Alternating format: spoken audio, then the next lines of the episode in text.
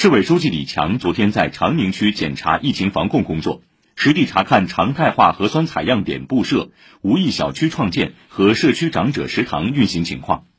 李强指出，要深入贯彻落实习近平总书记重要讲话和指示批示精神，毫不动摇坚持动态清零总方针，抓实抓细降新增、防反弹各项工作不放松，坚决做到靶点攻坚、清面清源。以更加细致扎实的努力，为控得住、放得开奠定基础，奋力夺取大上海保卫战的胜利。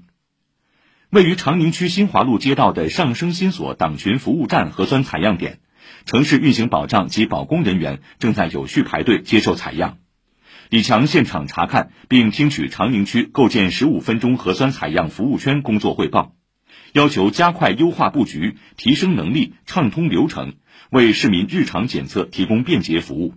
为以快治快处置赢得时间。本轮疫情以来，没有出现一例感染者的陈品公寓成功创建无疫小区，近期又在入口处添置场所码和数字哨兵。市领导逐一检查，希望以无疫小区创建为契机，进一步组织动员住户自觉遵守防疫政策，筑牢群防群控防线。茅台路上的仙霞社区长者食堂承担社区老年群体爱心助餐、社区防疫人员供餐及部分风控人员供餐责任。李强叮嘱大家严格落实防疫措施，继续为社区老年人等群体提供爱心服务，让大家及时吃上暖心饭菜。李强指出，靶点清面、清零攻坚没有捷径可走，必须坚定不移、扎扎实实把四应四尽抓到位。把网格管理、环境消杀、转运隔离等各项防控举措落实到位，